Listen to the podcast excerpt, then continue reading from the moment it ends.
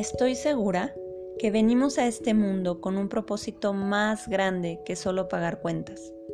La vida no tiene por qué ser tan dura. Merecemos todo lo bueno. Si tan solo recordaras que tú tienes el poder de elegir. Un día yo me cansé de mi realidad y tomé una decisión, encontrar el verdadero propósito de mi alma y llevarlo a cabo. Soy Eli Ruiz y te doy la bienvenida a este espacio de reflexión, de búsqueda. Espero que en el camino encuentres el tuyo y puedas transmutar tu realidad.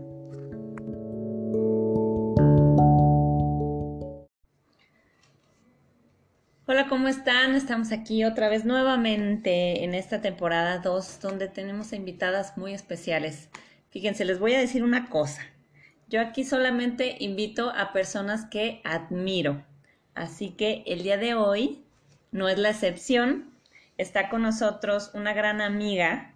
Ella es arquitecta, tiene una maestría en proyectos y edificación sustentable y es directora general de la empresa Ambientes Naturales y Diseño. Con ustedes, Sandibel Nolasco Delgado. Muchas gracias, Miriam. Gracias por la bienvenida. Muy bien, gracias. Gracias a ti por eh, estar aquí, por aceptar mi invitación. Fíjense, yo, bueno, yo te invité hoy porque muchas, muchas veces a mí me encantaría que nos compartieras tu historia, tu historia de vida y todo, porque yo te considero una mujer exitosa. Gracias. Y muchas veces nosotros pensamos que las personas exitosas o que nosotros vemos como tal, pensamos que nunca han batallado, que nunca les pasan cosas difíciles, que nunca sufren y pensamos quizá que su mundo es color de rosa, pero no sabemos todo lo que hay detrás, ¿no? Todo el esfuerzo, todas las cosas que a final de cuentas pues son, son personas, son humanas y todas las cosas que pasan para llegar hasta el lugar donde están. Y es por ello eh, que me gustaría que nos compartieras tu historia. Bueno, Miriam, este, pues gracias por lo de exitosa. Todavía no me considero exitosa, pero estoy en el camino a eso. Eh, yo vengo, Miriam, de una familia muy católica, con tradiciones muy arraigadas de, la religión, en cuestiones de, religión, de religión, y también cosas muy arcaicas que, tienen. Sin embargo, también somos una, una, familia muy fiestera, ya me conoces, gritones, y este, pero nos gusta mucho salir de viaje juntos, reunirnos por cualquier pretexto, hacemos fiesta de cualquier pretexto, este, y somos muy unidos en ese aspecto pero tenemos una extraña forma de, apoyarnos entre nosotros. Algunos este, nos apoyamos con enojos o, con enojos nos muestran que están preocupados, unos culpando a otros, unos completamente apáticos y indiferentes.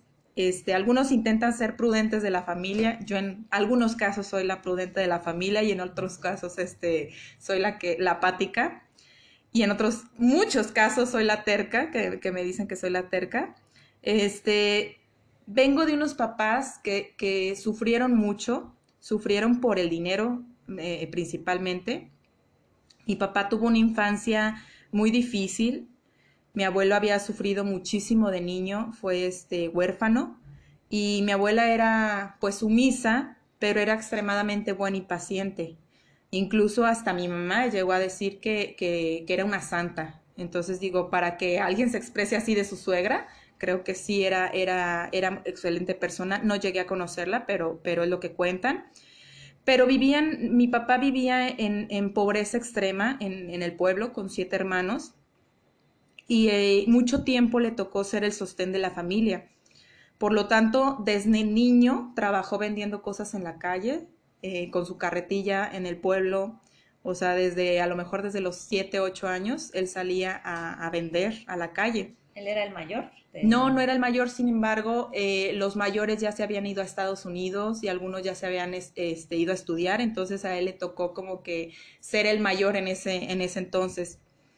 Y poco a poco se fue superando, quiso ir a estudiar a otros pueblos porque en el pueblo que estaba ahí nada más había hasta primaria, entonces se fue a otro pueblo a estudiar la secundaria y después se fue a otro más grande a estudiar este, la prepa y después llegó a Guadalajara a estudiar la, la ingeniería se fue a Estados Unidos de mojado, después regresó otra vez a Guadalajara, ya fue cuando al final se estableció, se enamoró de su secretaria y se casó con, con su secretaria. Como las novelas. Así es, este, y pues eh, mi mamá, una mujer también sumisa, porque también venía de ese, de ese estilo de, de familia, pero muy trabajadora, porque tenía, eran once hermanos y ocho de ellos eran hombres. Entonces, la misma historia, también las, las mayores ya se habían ido de casa y le tocaba prácticamente ser la sirvienta de todos sus hermanos, porque mi abuelita, pues al tener 12 hijos, ya estaba inmensamente cansada y pues a mi mamá le tocó todo, todo el trabajo duro, ¿no? De, de hacer que hacer, comida, trabajar, o sea, todo. Mi abuelo trabajaba en, de minero, sin embargo, falleció cuando mi mamá tenía, me parece ser que 16 años. Entonces, pues mi mamá le tocó de ser mucho tiempo ahí el sostén de, de, su familia. Fíjate qué curioso, ahí los dos, o sea, como que tu papá y tu mamá pues hicieron clic, me imagino, en sí. ese sentido, porque los dos venían de historias similares. Así es, entonces, cuando entiendes de dónde vienen tus papás, entiendes muchas cosas y por qué te educaron de cierta manera, ¿no? O sea, primero yo creo que hay que entender la historia que hay detrás de ellos, de todas las personas en general pero, pero en mi caso, pues yo empecé, comprendí el por qué me educaban de cierta, de cierta manera, ¿no? Oye, Sandy, entonces, ¿cómo eran las, dices que eran una, una familia muy, um, un ambiente como muy conservador, ¿cuáles eran las creencias con las que tú creciste sobre, pues sobre justamente del dinero, sobre Dios, sobre el amor, cómo era? Mira, sobre Dios, no recuerdo exactamente cuáles fueron como mi, mi, mi principal o, mi primer recuerdo de, de, Dios, porque prácticamente que crecí con eso. Eh, ir a misa, rezar el rosario, pedir siempre a Dios por todo, era tan, tan común, o sea, en mi vida como comer y como cualquier otra actividad, pues, o sea, crecí prácticamente con eso y, y, y mis papás eran muy religiosos, entonces, pues, eh, ir al catecismo y, todo, todo ese tipo fue, fue algo muy común para, para mí, ¿no? Cuando era niña fui al catecismo, después entré al grupo de Éxodo, que es un grupo de adolescentes que hacen actividades religiosas, hacen campamentos y bueno, una serie de cosas. Eh, después entré a un grupo de jóvenes que eh, junto con mi papá hacíamos retiros de evangelización. Entonces, eh, en este, en ya en este grupo de jóvenes siempre fui la más pequeña del grupo. Tenía 16 años cuando daba charlas a jóvenes mayores que yo, a jóvenes mayores de 20 años, y siempre como que pensaban que tenía más edad por, a lo mejor por la madurez con la que este, había crecido hablando de religión. Entonces ahí fue cuando mi relación con Dios fue más estrecha, fue, me sentía amada, dichosa y, en paz, porque todo funcionaba correctamente, ¿no? Y, se puede decir que ahí la religión fue la que me llevó a conocer el amor, realmente. Eh, aquí fue donde conocí las únicas dos referencias que tengo de, de, del amor. Por una parte fue un amor eh, pues maduro, porque era más grande que yo, que me tenía en, en, un pedestal, que yo era lo máximo para él, y pues obviamente a mí me gustaba sentirme así, ¿no? ¿A quién no? ¿A quién no? Ajá, entonces, este, pero después comprendí que, que no por eso, o sea, tenía que estar con él y, y, comprendí lo que realmente quería, ¿no? Y por otro lado, pues conocí a, a mi primer amor, con el que estuve la mayoría de mi juventud, y, y pues con él viví todas las experiencias posibles eh, prácticamente crecí con él. Por lo tanto, para mí, eh, ese era amor y estaba dispuesta a, que fuera para toda la vida, ¿no? Porque fue mi primer amor, nunca me había enamorado, etcétera, ¿no? Entonces lo idealicé y construí mi mundo ideal alrededor de él. Construí en mi mente un cuento de hadas. Y, y pues en temas del amor, lo único que sabía es lo que yo veía con mis papás que, que, mi mamá estaba desde casa apoyando a mi papá que trabajaba, pero era una mujer sumisa que dejaba sus sueños para formar un hogar y que en ciertas ocasiones parecía que ella tuviera eh, las riendas de la casa, parecía. Este, pero me enseñaron que el amor era hasta que la muerte los separe. O sea, solo había una vez. El matrimonio sí, o sea, el, matrimonio era para una vez y era para toda la vida y te tenías que aguantar, pase lo que pase, y tu casa era tu prioridad. Eh, y una vez casada, o sea, primero era tu matrimonio y la familia ya después, eh, o sea, tus familiares pasaban a segundo término. Entonces, mmm, construí en mi cabeza cómo sería mi vida con, ese, con esa educación que me, que me brindaron mis papás, ¿no? Por ejemplo, en tema, en tema de sexo, mi, mi, mi familia jamás habló de eso, o sea, era un tabú, nada, nada, nada, nada, o sea, no era permitido hablar de eso hasta el matrimonio. Y cosas súper curiosas, porque me caso y el día que llegué de la luna de miel, mi mamá hablé, hablando conmigo tan abiertamente de sexo, como, si, nada. Ya habías pasado la barrera. Sí, o sea, exacto, como si yo hubiera pasado una barrera, una, o sea, que, que le impedía hablarlo.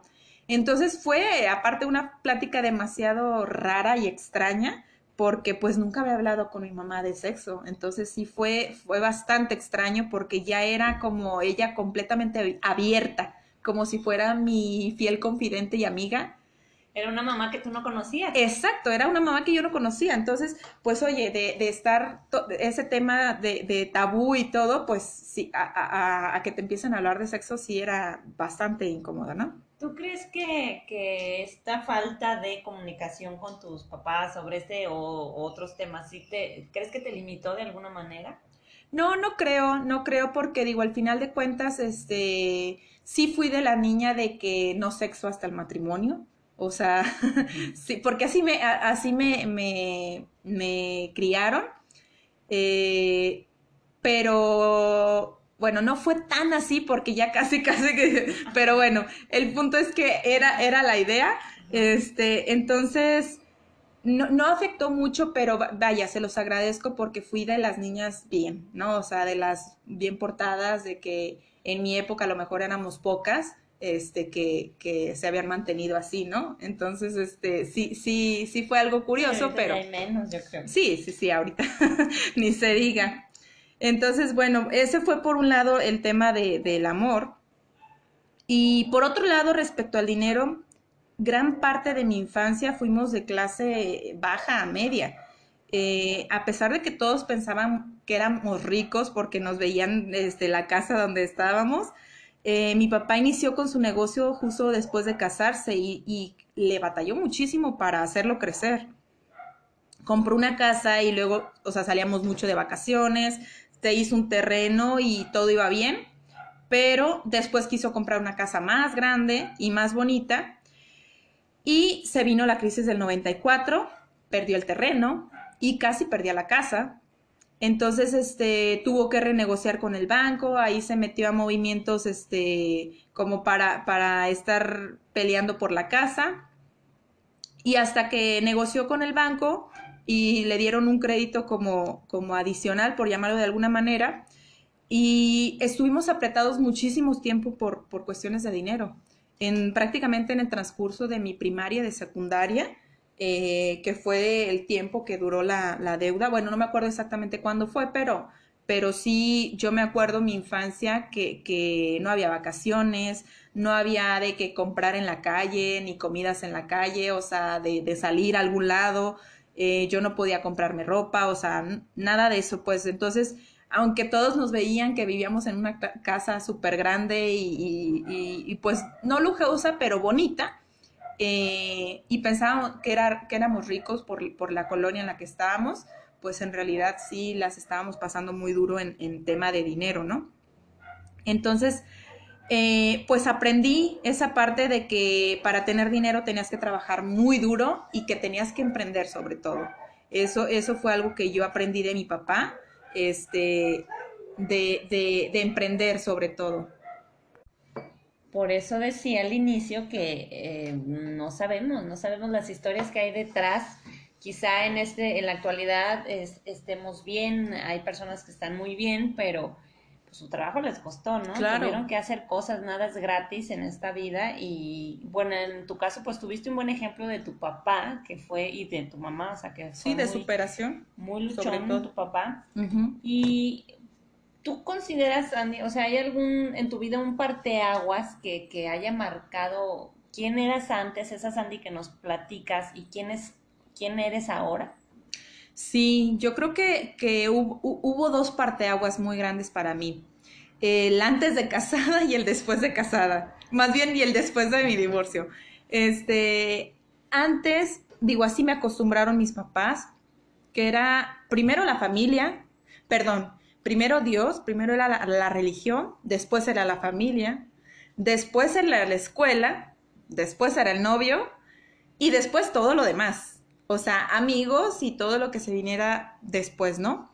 Entonces, una vez casada, la idea, principal es que siguiera ese orden. Sin embargo, eh, pues sí lo cambié como me habían enseñado, que primero era mi matrimonio y después todo lo demás, ¿no? Así me habían enseñado, pero, pero además, digo, fue una etapa muy padre porque disfruté de la libertad que antes no podía. Mis papás antes no me dejaban salir eh, con absolutamente nadie, o sea, qué esperanzas de que yo saliera de viaje con mis amigos, de, de, por ejemplo, salir de noche tampoco, tenía que estar muy temprano en mi casa.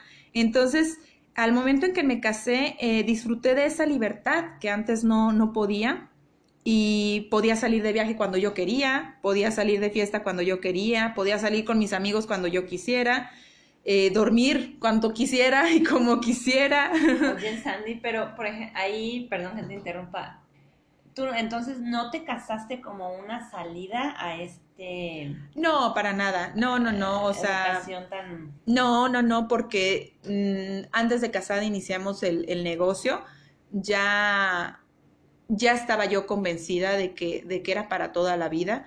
Entonces, este, no, no fue un tema de escape porque no, no lo considero así. Sí, nos fugamos una que otra vez sin que mis papás se, este, se enteraran, pero ya era obviamente cuando estaba más grande, ¿no? O sea, eh, uno la, la, manera. Sí, siempre, siempre ah, este, encuentra uno la manera de, de hacer las cosas como quisiera, pero en realidad, o sea, estrictamente, pues no, mis papás no me, no me dejaban mucho que digamos, ¿no? Entonces, este, pues sí viajamos muchísimo, o sea, este, tú, tú te recuerdas, o sea, que estuvimos viajando, viajando mucho y disfrutando de nuestra vida como, como, pareja, hasta que decidimos pues tener hijos y formar ya una, una familia. Y quedamos desde un principio cómo iban a ser, o sea, que iban a ser seguiditos y que solamente iban a ser dos, o sea, todo, todo hasta ahí era, era perfecto, al menos eso creía yo.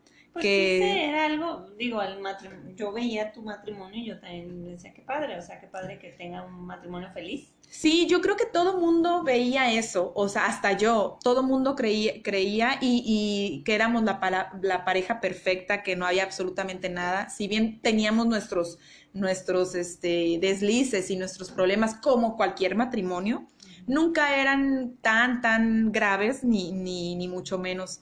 Entonces, este, pues todo iba muy bien en ese sentido, o sea, éramos la, pareja perfecta, la familia perfecta, el negocio iba creciendo, bendito Dios, y, todas las piezas estaban en su lugar, ¿no? Y ahí fue cuando llegó mi segundo parteaguas, que fue este, cuando se destruyó mi matrimonio.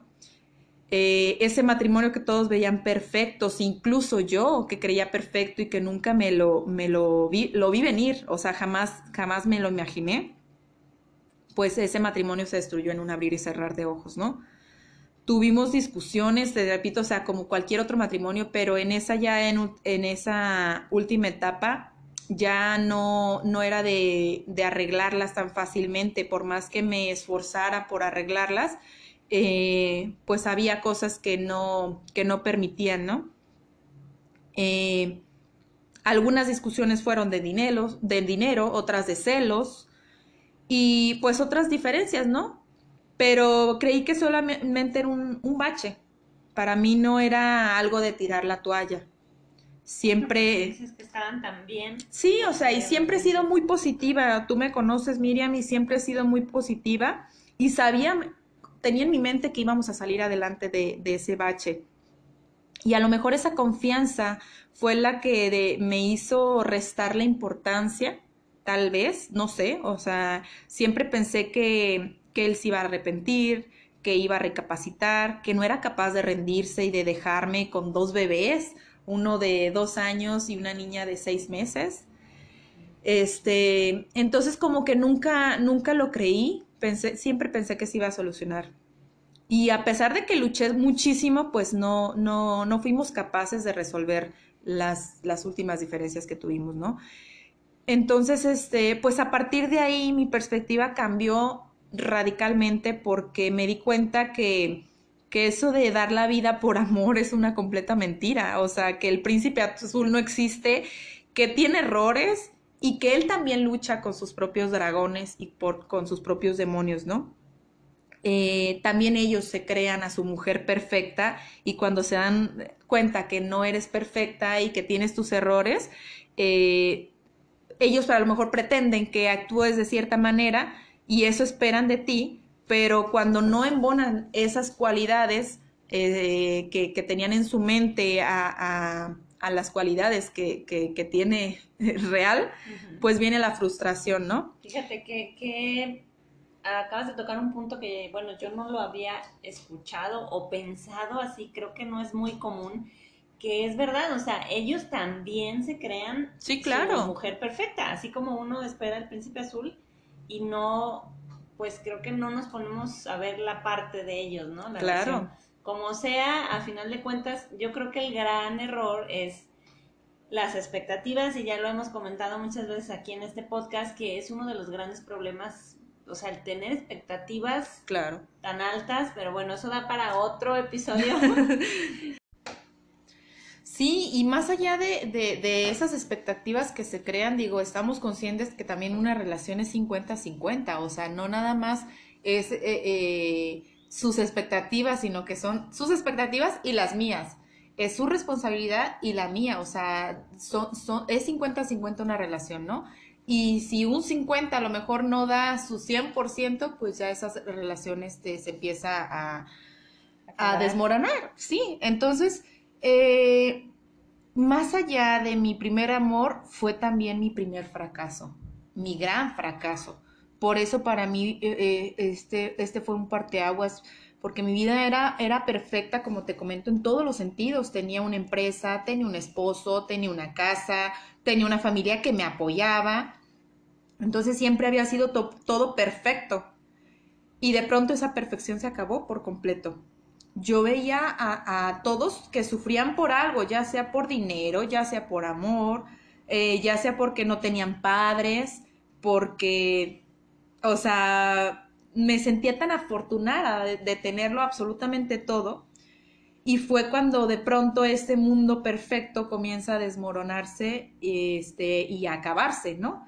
Entonces, este, empezando por, por el rechazo de la persona que yo más amaba en, en la vida, eh, que a pesar de que yo lo había aceptado con esos errores, yo ya había visto que no era mi príncipe azul. Entonces, para mí sus defectos a lo mejor los disminuía y, agrandaba más sus cualidades, ¿no? Entonces, este, ese cuento de hadas pues empezó a convertirse en una pesadilla, en un cuento de terror.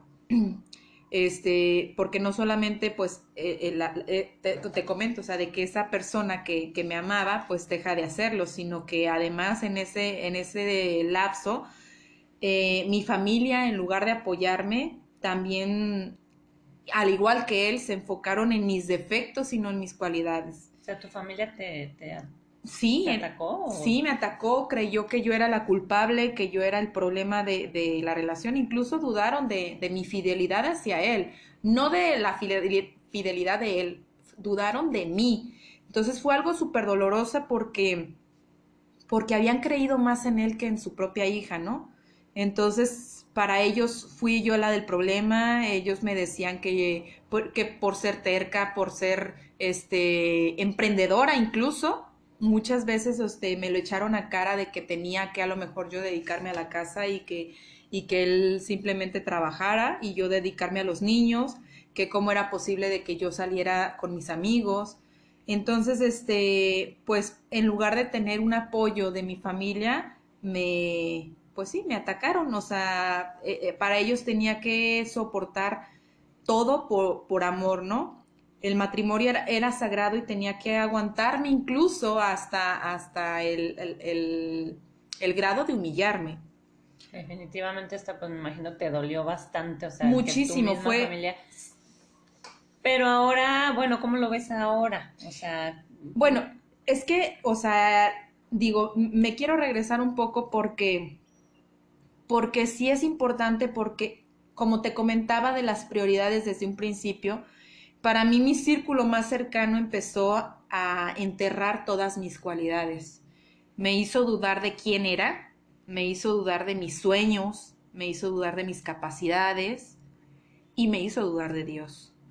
Porque dudaba tanto que le reclamé muchísimas veces a él por qué me pasaba esto a mí, por qué si le había servido tantos años en el templo, si había sido buena persona, si había guardado sus mandamientos tantos años, por qué me castigaba de esa manera, ¿no? O sea, que no solamente había sido eh, mi esposo el que se alejaba de mí, sino también mi familia, que, era cuando yo más los necesitaba lo acusé de ser injusto, de ser egoísta y de nada más, este, como, ay, sí, nada más cuando te conviene, este, ahí estás, ¿no? Pero cuando te necesito no estás presente, ¿no? Adiós. Adiós. Ah. O sea, llegué a retarlo, llegué a, a, incriminarlo y, y, este, sí, o sea, empecé a dudar muchísimo de Dios.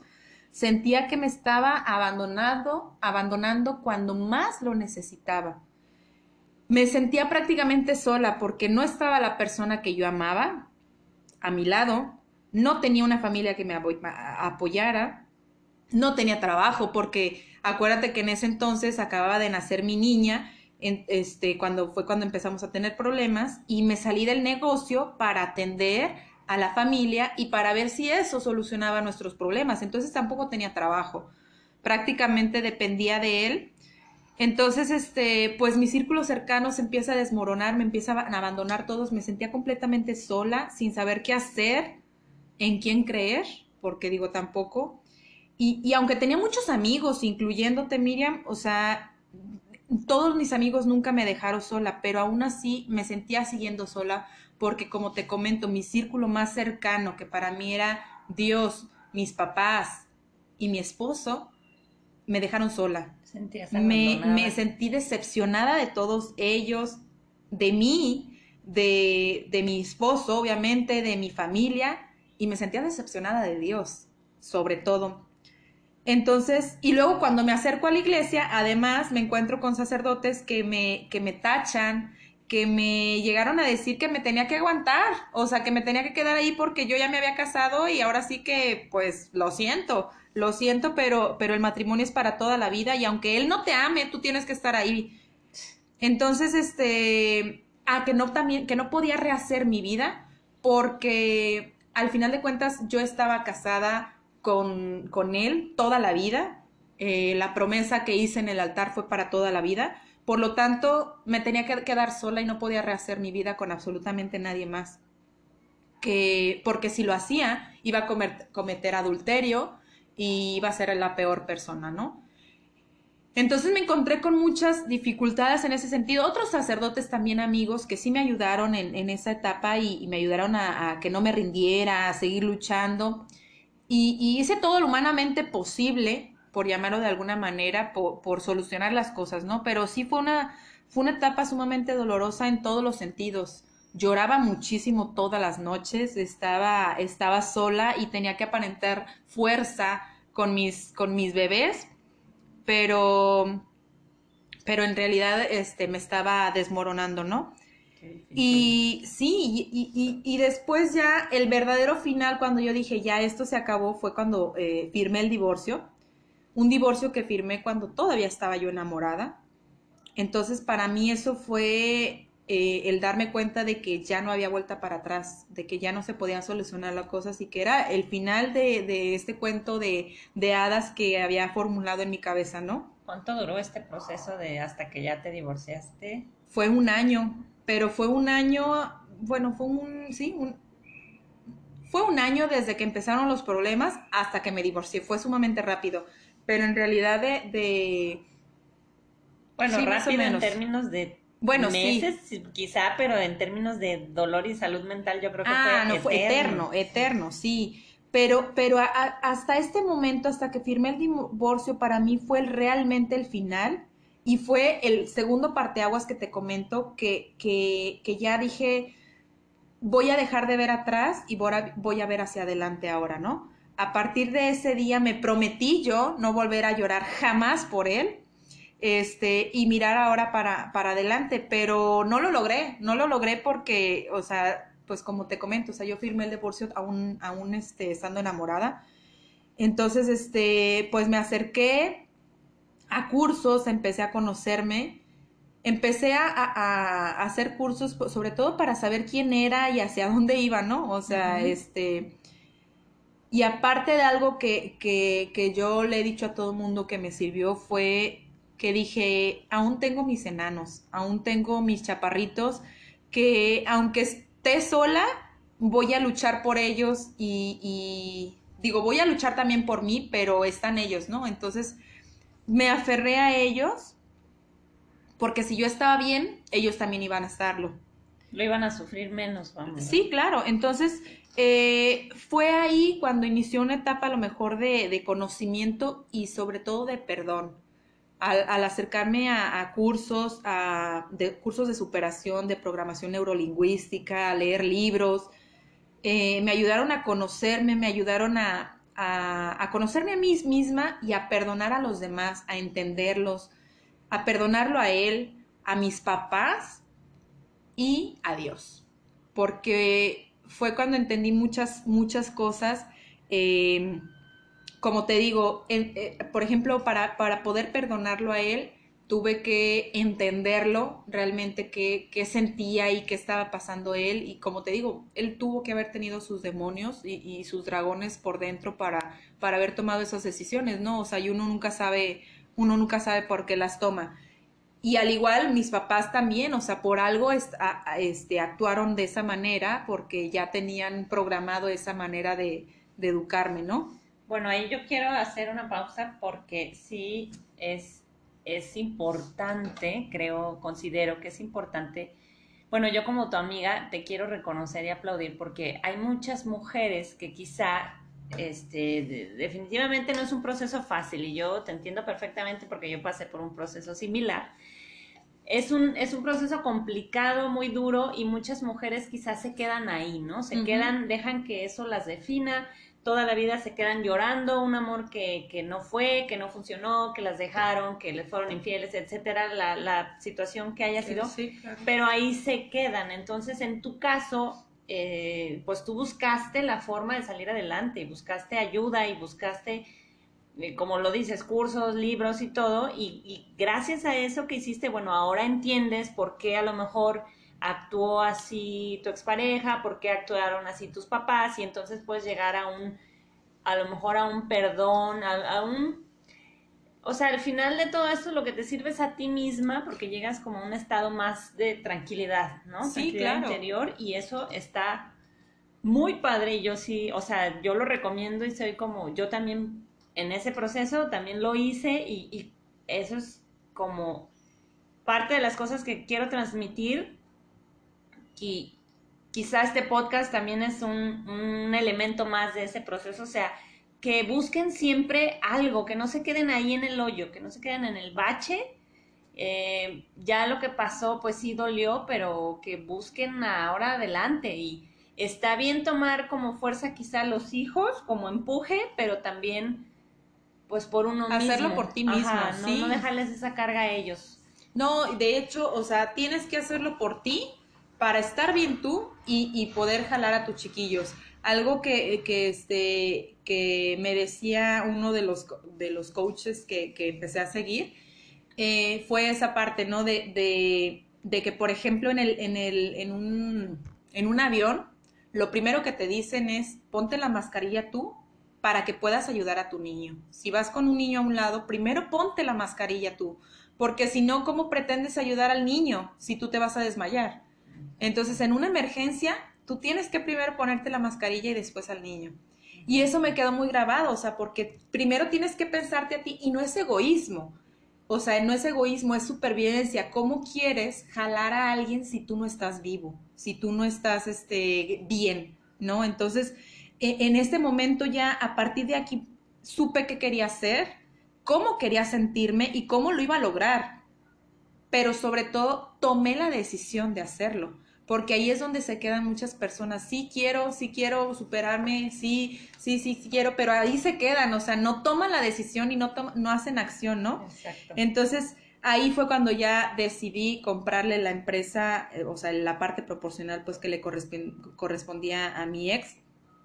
Eh, y le compré su parte y... Te limpiaste las lágrimas, el rímel Exacto, y ya, bueno, o sea, lo que sigue.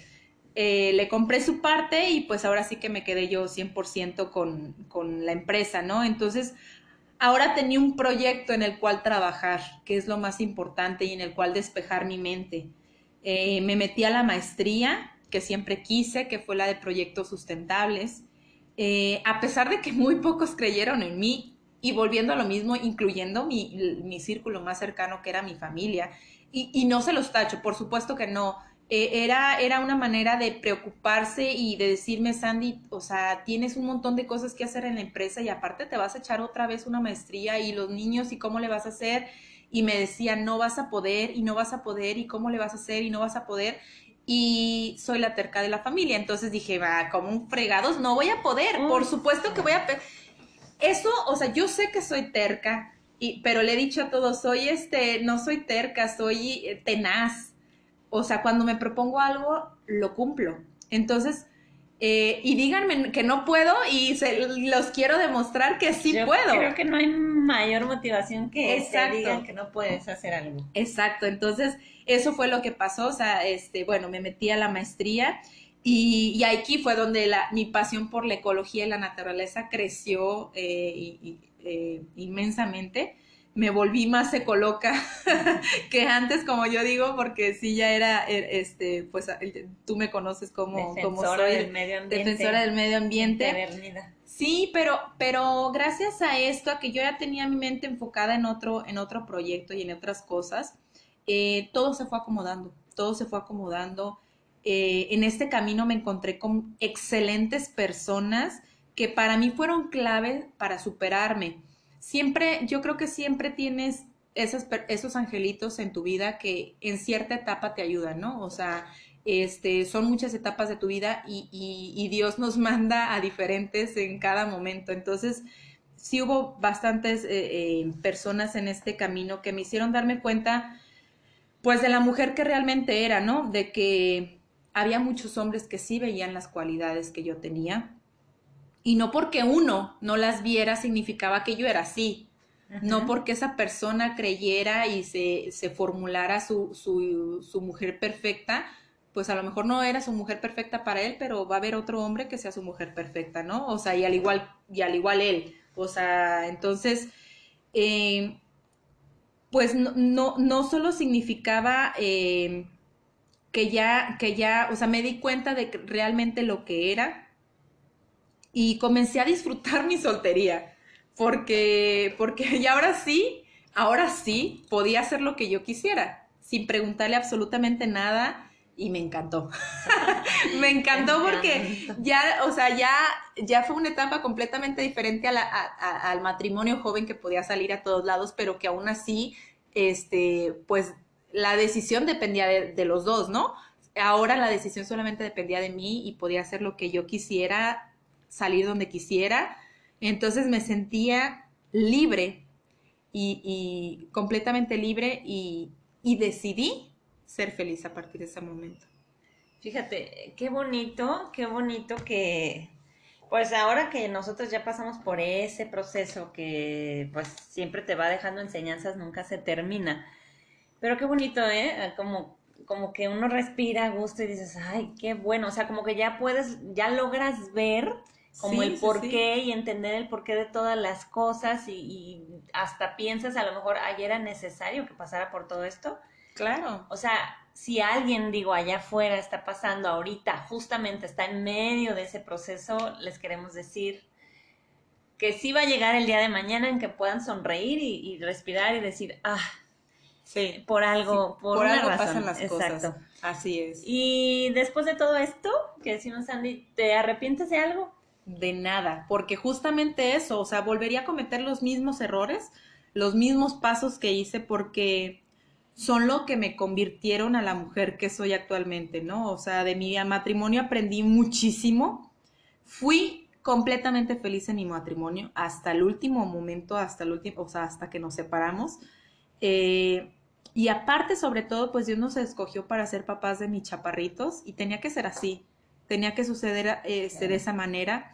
Y, no me podría arrepentir de, de, eso porque sería arrepentirme de ser su mamá y eso jamás, jamás lo voy a hacer porque porque ser su mamá ha sido lo mejor que me ha pasado en mi vida, lo mejor, o sea, no puedo pedir otra cosa, entonces, eh, pues, pues lo que dices, o sea, por algo pasan las cosas y siempre, siempre, ya sé que es muy trillado el decir no preguntes por qué, sino para qué, porque en el momento no lo ves, o sea, pero, pero sí, sí, sí hay algo, o sea, sí hay, sí hay un destino marcado para cada quien y, y no nos podemos quedar ahí no, definitivamente no, pues no, no es, no es lo cuando estén llorando ahí de verdad, acuérdense de estas palabras, o sea, hay un mañana, hay un mañana, hay un mañana, de verdad, hay una luz y ya la verán, vean, que ya la verán. Así es.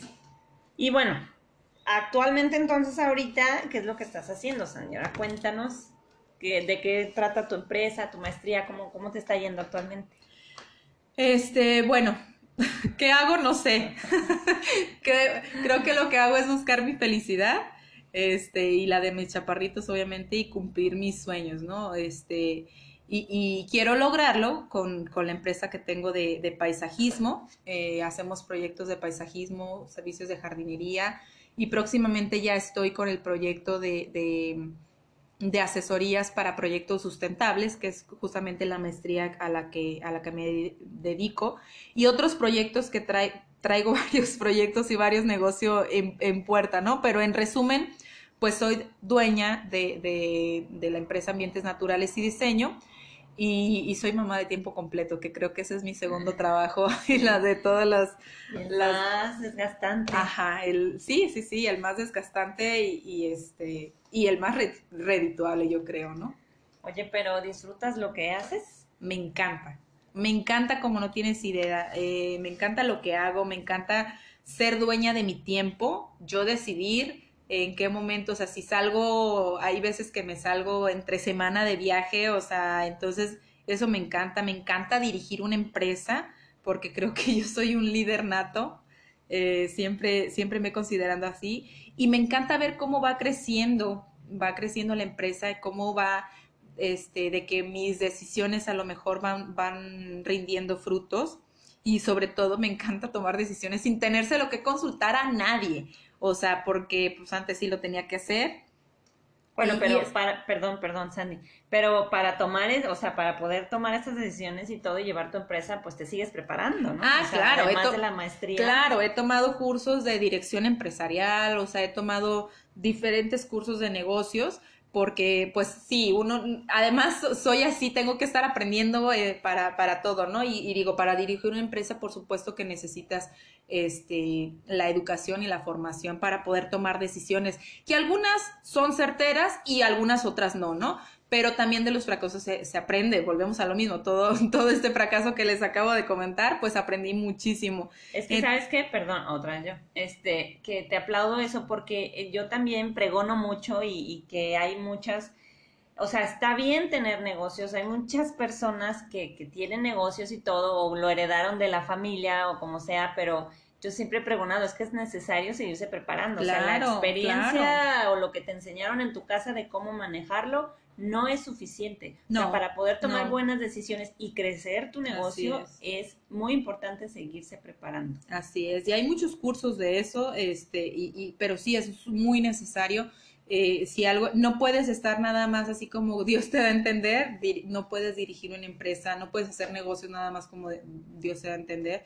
Entonces, este, pues bueno, trabajo en lo que me apasiona, que es la naturaleza si quiero que mis hijos crezcan con un mundo más verde en todos los sentidos, rodeado de naturaleza. Este, y pues también me encanta ser mamá, lo disfruto muchísimo eh, y también disfruto cuando estoy sola, pero se podría decir que mis hijos me han dado los motivos para luchar, pero mi empresa me ha empoderado a seguirlo haciendo, ¿no? Este, me ha retado para cumplir mis sueños eh, y pues, pues eso, eso está, está padre, ¿no? Porque es lo que me ha, me ha mantenido ahí. Y hablando de mantenerse, o sea, me imagino que alguna vez has tenido momentos en los que hayas querido tirar la toalla o cómo le haces para continuar día con día. Uf, muchísimos, muchísimos momentos que, que he querido tirar la toalla.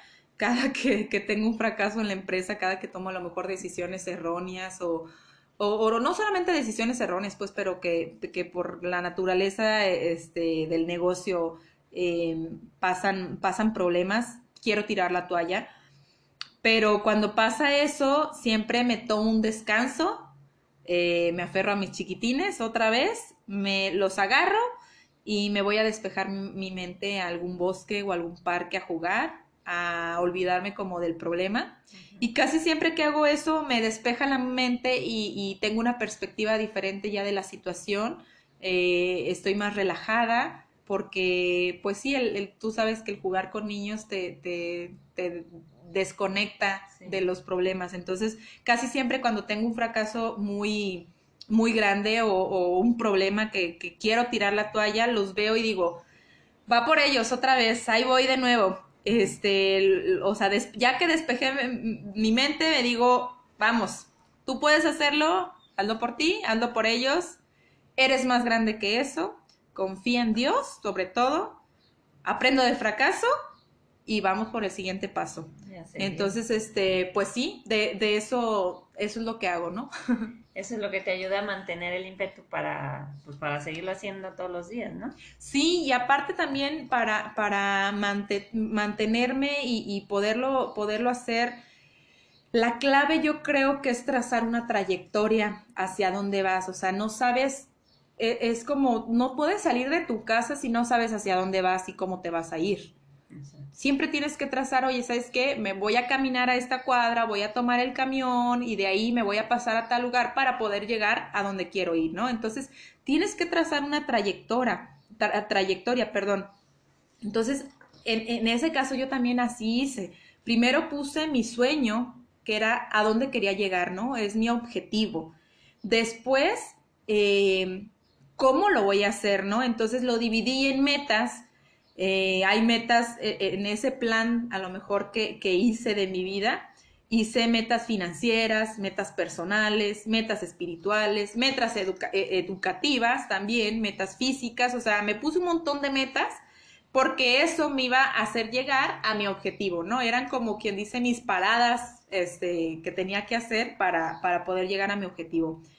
Y eso a su vez, cada meta la dividí en pasos, ¿no? Entonces, este, esos pasos tienen una fecha concreta de cumplimiento. Oye, ¿sabes qué? Voy a hacer esto tal día de esta manera, ¿no? Entonces, eso lo que hace es que cada pasito te acerca más a tu meta. Y obviamente en, ese en, esa, en esa trayectoria pueden pasar muchas cosas que no estaban contempladas, pero, o sea, que te pueden desviar a lo mejor de, de tu rumbo, pero no pasa nada, te desvían y otra vez regresas a tu ruta. Oye, ¿sabes qué? Ok, me desviaron para acá, pero yo voy para allá. Es que me regreso otra vez a donde iba, ¿no? Entonces, eso es lo que me ha hecho no perder el, el rumbo. Como quien dice, organizo todo, o sea, organizo toda mi vida, pero lo organizo por año y luego por meses y luego por semanas y luego mis semanas por días y luego los días en, en, en horas. Entonces, así es como todos los días yo sé que mañana voy a hacer algo que me va a acercar a mi meta cada vez más y cada vez más y cada vez más. Entonces siempre me mantengo ocupada. Este, yo siempre digo, no tengo, no tengo tiempo, pero en realidad es, algo que tengo que cambiar porque sí tengo mucho tiempo, pero más bien mi tiempo ya lo tengo organizado, ya lo tengo, ya sé muy bien hacia dónde voy, ¿no? Y si hoy no lo logré, no pasa nada. Mañana lo vuelvo a intentar y mañana le busco una solución para, para que, me, que me acerque más a, a mi meta. Y entonces, en pocas palabras, ¿cuál podrías decir que, es tu, misión? Tu, ¿Cuál es tu visión de todo esto que, nos cuentas de tu negocio y cuál es tu misión de vida? ¿Cuál dirías que es tu misión de vida?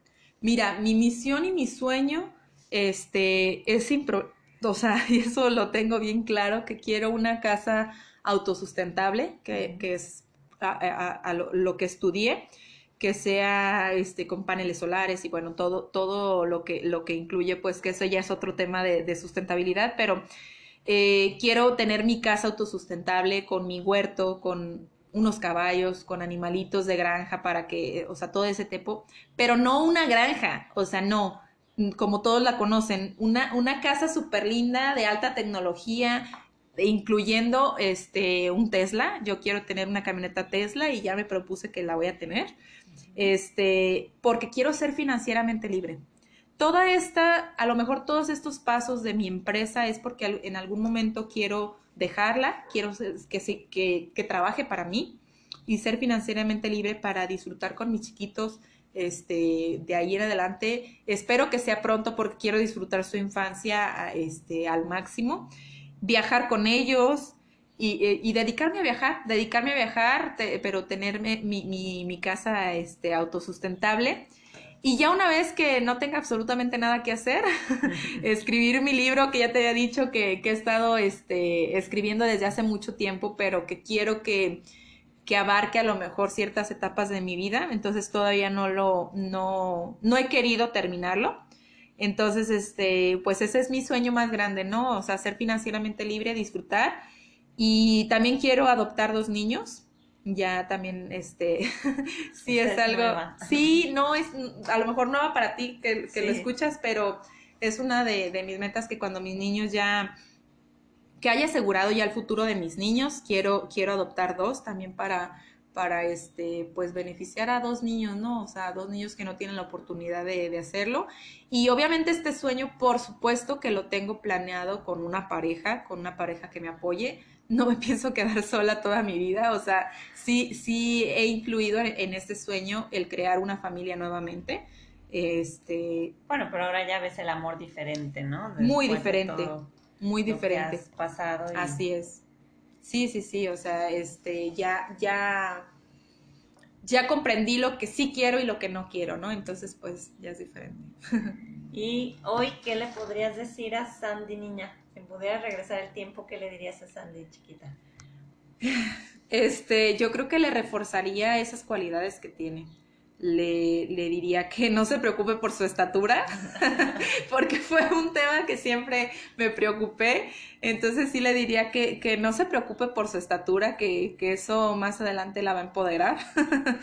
este, que nunca se rinda, pero sobre todo que disfrute la vida sin preocuparse por lo de adelante, porque creo que una, un problema a lo mejor este, que tú ves que sí me preocupaba siempre por el futuro, por el futuro, por el futuro, ¿no? Entonces, este, sí le diría que, que, no se preocupe, que todo va a pasar como tiene que pasar, este, que disfrute de su infancia, que haga las cosas sin miedo, sobre todo porque yo, este, por lo del tema del asma que tuve de chica, pues siempre estaba temerosa a hacer muchas cosas, ¿no? Entonces, este, sí le diría que no se preocupe de, de eso, que viva y que juegue sin miedo a nada, o sea, sin miedo a nada, ese es, ese es así.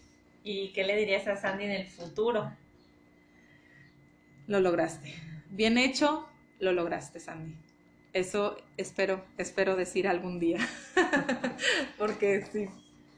Bueno, ya eh, antes de despedirnos, para terminar, eh, me gustaría que nos dijeras una de las grandes enseñanzas, o sea, con todo esto que has vivido, la historia de tu familia, de tu papá, este proceso de divorcio, todo, todo, todo esto que has vivido, ¿qué enseñanza te ha dejado en tu vida? Uno de los grandes aprendizajes.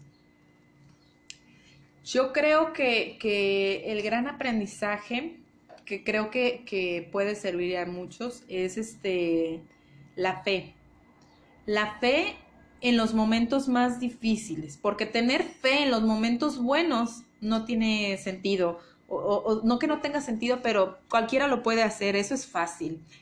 Pero confiar en Dios ciegamente en los momentos más difíciles es ahí cuando se vuelve complicado, porque, o sea, es, es depender completamente de Dios. Entonces, este, creo que que en esos momentos difíciles es cuando, cuando todo eh, está oscuro, que no ves la salida, tienes que primero confiar en, que, en que Dios lo va a hacer. En que sea lo que sea que te esté pasando, es clave para tu superación, es clave para tu crecimiento. Y no hacer caso de, tu yo negativo, porque siempre es el que nos, nos, este, nos sabotea y, nos empieza a decir tarugada y media que, que, que, creo que es el mayor problema, ¿no? O sea, los demonios están en nosotros mismos. Entonces, este, sí creo que, que tenemos que silenciar esa, esa voz negativa que tenemos todos en, en nuestro interior, eh, porque puede ser tu mayor problema y, y confiar más en, en, Dios, ¿no? En lugar de, de estar escuchando esa voz, confiar, enfocarte en el presente, en el momento, en ese instante que está pasando, ¿no? Y dar paso a pasito. Cuando menos lo creas, ese paso a pasito vas a ir avanzando y vas a llegar a tu meta siempre, siempre este, confiando en que, en que Dios te va a poner las cosas como, como deben de estar. Pues qué bonito, qué bonito. Gracias, Andy, por compartir. Eh, concuerdo totalmente contigo porque Dios eh, no puede ser un amuleto, ¿no? No puede ser como, ah, necesito dinero y me acerco a Dios, o necesito salud y me acerco a Dios, o, o sea, hoy sí te quiero porque tengo todo y mañana que me va mal no te quiero. O sea, sí, efectivamente te, coincido contigo no perder la fe, soltar, soltar, tratar de soltar el control, porque pues no tenemos el control de nada. Ya sea en Dios o, en, o en el universo o en, lo, que, creas, en lo que creas, porque digo, a lo mejor nosotros estamos hablando de Dios, pero, pero hay personas que creen en otras, en, en otras cosas, pero creer que algo está, o sea, que el universo te está mandando eso, que confía en que el universo es sabio y que va a regresar todo este, a las posiciones que deben de estar, ¿no? Entonces, pues bueno, esa creo que puede ser la enseñanza más grande. Pues qué mujer tan organizada es. Tal vez es la pues, mayoría. eh, muchas gracias por, por, compartir todos tus tips, porque sí, realmente pues eso te ha llevado a lograr las cosas que has logrado. Eso que contabas de las metas, eh, espero que hayan tomado nota porque sí funciona. Y bueno, y ahora sí, antes de que te me vayas a nivel, por favor, recuérdanos qué es lo que haces, eh, el nombre de tu empresa y cómo te encuentran en, en redes. Bueno, pues la, la, la, empresa es de paisajismo, todos los servicios de, de, jardinería y paisajismo. Y este, la página es www.ambientesnaturales.com. En redes sociales así nos encuentran como Ambientes Naturales, eh, tanto en Facebook como en, en Instagram. Y pues a mí me encuentran como Sandibel Nolasco también en Facebook. Digo, no, no soy una persona así como que súper famosa, pero bueno, cualquier cosa que, que, que, quieran y que les pueda ayudar, con muchísimo gusto estoy, estoy aquí, a sus órdenes. Muchas gracias, Sandibel. No, gracias, gracias, a ti, mira. Qué bueno que nos escucharon el día de hoy y nos escuchamos pronto. Gracias.